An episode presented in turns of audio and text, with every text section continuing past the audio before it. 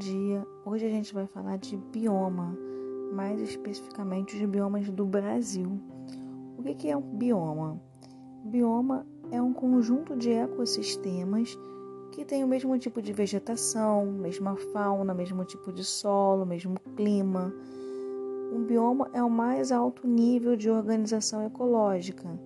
Né? Então a gente tem aí a população, que é um conjunto de indivíduos da mesma espécie e aí, quando eu junto duas populações diferentes, né? Se eu pego aí o ser humano, que é de uma espécie, e outro cachorro, então eu já tenho duas espécies diferentes, ser humano e cachorro. Eu tenho aí uma comunidade, tá? Então eu posso ter várias espécies na comunidade.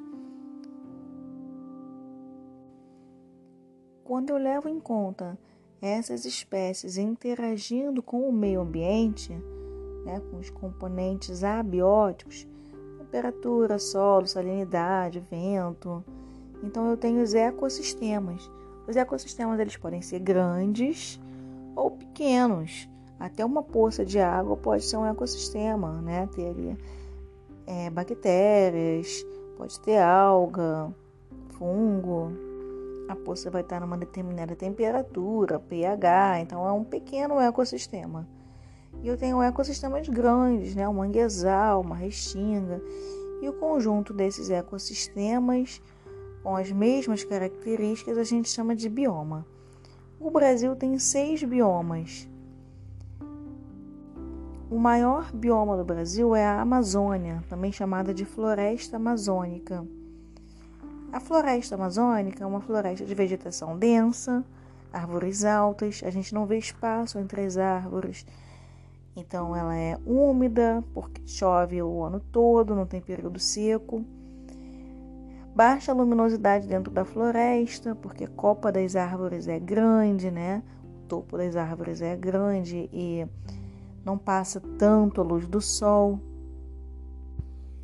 Além de estados da região norte, nordeste e centro-oeste, a Amazônia também se estende para países vizinhos, Peru, Colômbia, Venezuela e Bolívia.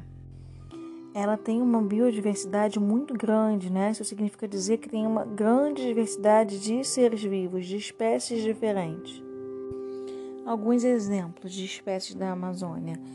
Na fauna tem o peixe-boi, o boto, espécies de macacos, araras. E na flora, que são os vegetais, eu tenho a Vitória régia, que é uma planta aquática, Guaraná, açaí, que são típicos da região amazônica.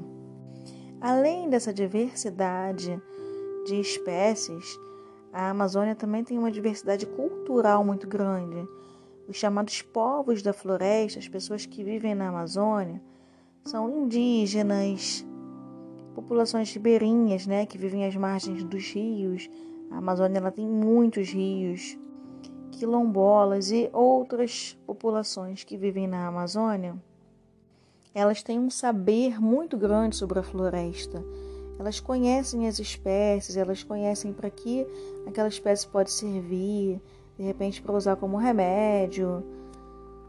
E elas sabem manejar as espécies sem colocar a floresta em risco, sem levar as espécies a risco de extinção, sem derrubar as árvores. Muitos cientistas vão atrás desses povos da floresta para procurar entender os saberes que eles têm da floresta e testar cientificamente para ver se a gente consegue comprovar. E muitas vezes a gente já conseguiu comprovar através da ciência o que os povos da floresta já sabiam. Mas apesar disso, a Amazônia ela passa por um grande risco. Muita gente vem explorar a floresta quer pegar a madeira, derruba as árvores, desmata as árvores. Então a gente tem aí o tráfico ilegal de madeira. E muita gente desmata e queima a floresta, tem muitas queimadas na floresta, porque querem conseguir uma grande área para criar gado, criar animais e também plantar. Ou seja, para agricultura e para pecuária. Só que isso é de maneira ilegal. Essa região da floresta já está protegida. A gente já tem grandes áreas de agricultura e pecuária no país. Então eles não podem fazer isso, desmatar a floresta, que é rica em biodiversidade para criar áreas para pasto e para plantações. A Amazônia ela tem grandes áreas queimadas todo ano, áreas maiores que muitos estados brasileiros, porque a Amazônia é muito grande. E isso também abala a flora, a fauna da região, as comunidades que vivem na floresta, comunidades que dependem dos rios para se alimentar, dos peixes que lá vivem, de pescar. Essas comunidades elas plantam seu próprio alimento em pequenas áreas, agricultura familiar, né? elas não desmatam a floresta para poder fazer isso e vender, exportar, como os outros fazem, né? Quem bota fogo na floresta, eles querem grandes áreas para poder exportar carne e alimentos. O segundo maior bioma do Brasil é o Cerrado. O Cerrado ele ocupa a parte central do Brasil, região centro-oeste e parte do Tocantins e de Minas Gerais também. Ele é um bioma que tem um período de seca e um período chuvoso. Esse bioma ele sofre algumas queimadas naturais no período da seca, né? A vegetação fica muito seca e acaba queimando, mas faz parte do bioma, mas também sofre algumas queimadas criminosas, né? Feitas pelo ser humano, que aí essas queimadas já não são legais. Por causa das queimadas frequentes e do solo que é ácido, as árvores e os arbustos do cerrado, eles têm os troncos retorcidos, são tortos esses troncos. O cerrado ele tem áreas, grandes áreas com arbustos e árvores de pequeno porte e outras áreas com árvores grandes juntinhas. E aí você tem mais espaço para iluminação, luminosidade, fica tudo mais quente, né? As principais espécies de vegetais tem o araçá, o pequizeiro, que produz o fruto pequi, que é típico da região, o jatobá, e na fauna, que são os animais principais. A gente tem a onça pintada, o tamanduá bandeira e o lobo guará. Esse bioma ele também sofre suas ameaças, principalmente a exploração mineral que causam erosão e poluem rios e o próprio solo. E assim como a Amazônia, também desmatamento para criar área para pasto e plantações, né, de maneira ilegal. O próximo bioma é a Mata Atlântica. Esse bioma já foi o segundo maior do Brasil, logo depois da Amazônia. Só que hoje a gente só resta só tem 7% desse bioma, cerca de 7% da Mata Atlântica original. A Mata Atlântica foi o nosso bioma que mais sofreu desde a colonização, né, quando chegaram aqui, e aí foram explorando primeiro o pau-brasil, que é a árvore que dá nome ao nosso país. E essa árvore eles conseguiam tirar uma tinta vermelha, então eles começaram a cortar muito pau-brasil e isso já foi devastando a floresta. Depois eles começaram a derrubar para criar, para plantar café e cana de açúcar. Depois para explorar ouro, carvão vegetal, madeira, para também produção de papel através da madeira, para a criação de gado, para pecuária também, e para urbanização, né, para morar, fazer moradia, estrada, então a Mata Atlântica ela, ela se estende lá do Nordeste até lá embaixo, o sul do país. Ela ocupa a região litorânea, próxima à costa do Brasil. Por isso que o nome é Mata Atlântica, porque ela sofre influência do Oceano Atlântico. E é justamente essa região que os colonizadores quiseram ocupar primeiro, né? Eles estavam mais próximos ali do mar, foram ocupando essa região. Então a Mata Atlântica ela foi muito devastada e ela continua ainda hoje sob o risco de ameaça. O, o pouco que tem da Mata Atlântica são áreas de preservação bem fiscalizadas, mas ainda assim conseguem devastar, conseguem criar casas em situação irregular na Mata Atlântica, conseguem desmatar para fazer local para plantar, para agricultura. Então, ainda hoje a Mata Atlântica é ameaçada. A característica desse bioma, assim como a floresta amazônica, é de vegetação densa, né? Árvores altas, bem fechadinhas. Também não tem período de seca, então ele é um bioma chuvoso, floresta úmida. Tem alguns ecossistemas associados à Mata Atlântica, restingas, manguezais, que fazem parte da Mata Atlântica, mas tem umas características um pouco diferentes, né? A restinga aquela vegetação mais próxima à praia, que é mais baixa, e sofre bastante influência do, da salinidade do local. O manguezal é aquela região alagada, onde as árvores têm escoras para não caírem, e espécies de árvores que são típicas da região. O pau-brasil, como eu já falei, né? O ipê, manacá da serra, várias espécies de bromélias, de orquídeas e de samambaias também. Um outro ecossistema associado é a mata de araucárias, que ocorre em regiões mais elevadas e tem muitas araucárias, que é um tipo de árvore gimnosperma. Assim como a Amazônia, a gente também tem grande diversidade cultural na Mata Atlântica. Além da diversidade né, de animais e das espécies endêmicas, ou seja, espécies que só acontecem aqui, vou falar um pouco da fauna, né? Falei da flora, vou falar um pouco da fauna típica da região. Também tem onça pintada, além do mico-leão dourado, que está em risco de extinção, anta, jaguatirica, várias espécies de árvores. É o bioma em que estamos aqui no Rio de Janeiro, né? Então, nós estamos em uma área que foi devastada, que era de Mata Atlântica. E hoje sobram algumas poucas regiões, né? Ainda podemos ver algumas regiões de Mata Atlântica nas reservas ambientais. Então, eu estava falando da diversidade cultural da Mata Atlântica. Também temos comunidades indígenas, quilombolas, caiçaras, e ribeirinhas que dependem da floresta, dependem da natureza para sobreviver. O próximo bioma é a Caatinga. A Caatinga ocorre em grande parte do Nordeste, mais para o interior do Nordeste, né? Porque a região litorânea é a Mata Atlântica, e mais para o interior tem a Caatinga, que também pega o norte de Minas Gerais. Esse nome Caatinga vem de Mata Branca, na linguagem tupi, era esse o significado da palavra caatinga, mata branca.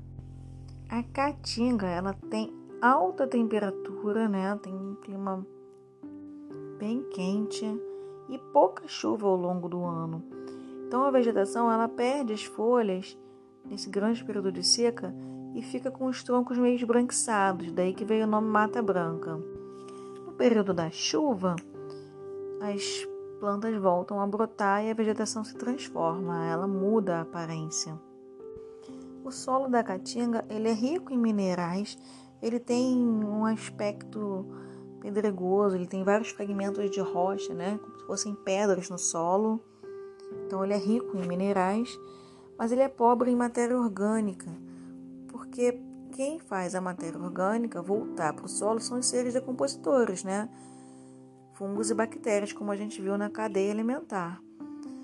Com a alta luminosidade e calor, os seres decompositores não conseguem fazer muito bem a decomposição, então o solo acaba ficando pobre em matéria orgânica. Os seres vivos da caatinga muitas vezes possuem adaptações para, para esse clima quente e seco, né? Então muitos animais só, só saem da toca durante a noite, quando a temperatura está mais agradável, as plantas, muitas possuem raízes bem longas para chegar no lençol freático em busca de água, já que o solo é mais seco. Muitas perdem as folhas na época da seca, né, como eu já falei, e tem muitos cactos. Os cactos eles são plantas com espinhos. Os espinhos eles são uma adaptação, são folhas modificadas em espinhos. Por quê? Para evitar a perda de água, porque a planta transpira pela folha e também para proteger, porque o cacto armazena água. E assim com os espinhos, os animais não vão lá comer o cacto em busca da água. Então, os espinhos são uma proteção contra os herbívoros e também para perda de água através das folhas. Fauna e flora típicas da região. A gente tem a aroeira, o juazeiro e os cactos famosos mandacaru e xique-xique. E de fauna, cutia, veado catingueiro, ararinha azul, gambá e as cobras cascavel e jiboia. Esse bioma também sofre com agricultura e pecuária ilegal, com o tráfico de animais, né, que eles pegam os animais para vender em outros locais, com a poluição dos rios e do solo com os agrotóxicos usados na agricultura.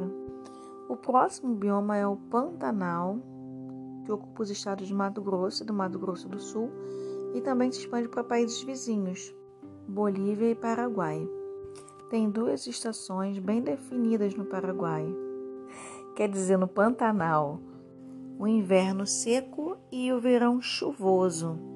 Então a gente chama os, a parte chuvosa de época da cheia, porque os rios transbordam, alagam as regiões que não são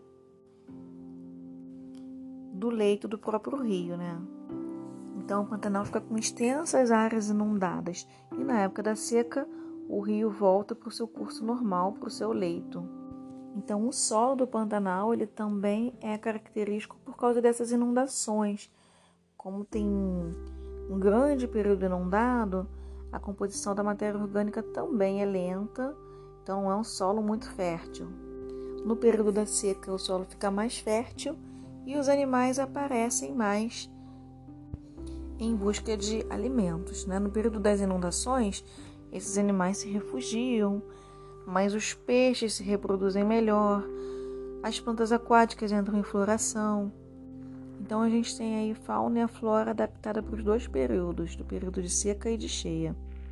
A gente tem aí tipo da fauna do Pantanal, as garças, araras e peixes como a piranha, dourado e pintado. Também tem os jacarés e os cervos do Pantanal. E da flora, figueiras e palmeiras fazem parte da região. O último bioma é o Pampa, também chamado de Campo Sulino ou Campos Gaúchos. Ele ocupa o Rio Grande do Sul e se estende para países vizinhos, Uruguai e Argentina. Esse nome Pampa também é indígena e significa região plana, porque a maior parte do Pampa é assim, são campos, parece um tapete verdinho, não tem muitas árvores e arbustos, são vários tipos de gramas, gramíneas, né? Então até tem algumas colinas com algumas árvores, mas o aspecto geral são campos. Então essa região é ótima para pecuária, porque o gado ali não atrapalha a vegetação e vice-versa, né? A vegetação não atrapalha o gado. O gado gosta de comer as gramas, as gramíneas mesmo. O clima é chuvoso, chove menos no inverno, mas não chega a ser considerado período de seca. E no inverno pode chegar a temperaturas bem baixas, pode até ter geadas, diferente dos outros biomas do Brasil, né, que não tem essa temperatura baixa. A grande ameaça desse bioma é a introdução de espécies exóticas na região e as pessoas que fazem monocultura, isso é, plantam sempre o mesmo alimento no solo. Isso não é bom para o solo. O bom é você ter uma rotação de alimentos no plantio para deixar o solo mais fértil, mais rico em matéria orgânica. Senão ele vai ficar sempre com os mesmos tipos de nutriente. Esqueci de falar da ameaça do Pantanal. A ameaça do Pantanal é a pesca e a caça ilegal né, das espécies que lá vivem, tráfico de animais e também o uso dos agrícolas contaminando o solo e os rios. Bom, então é isso. Esses são os biomas do Brasil, as suas características e as principais ameaças que ele vem sofrendo ao longo desses anos.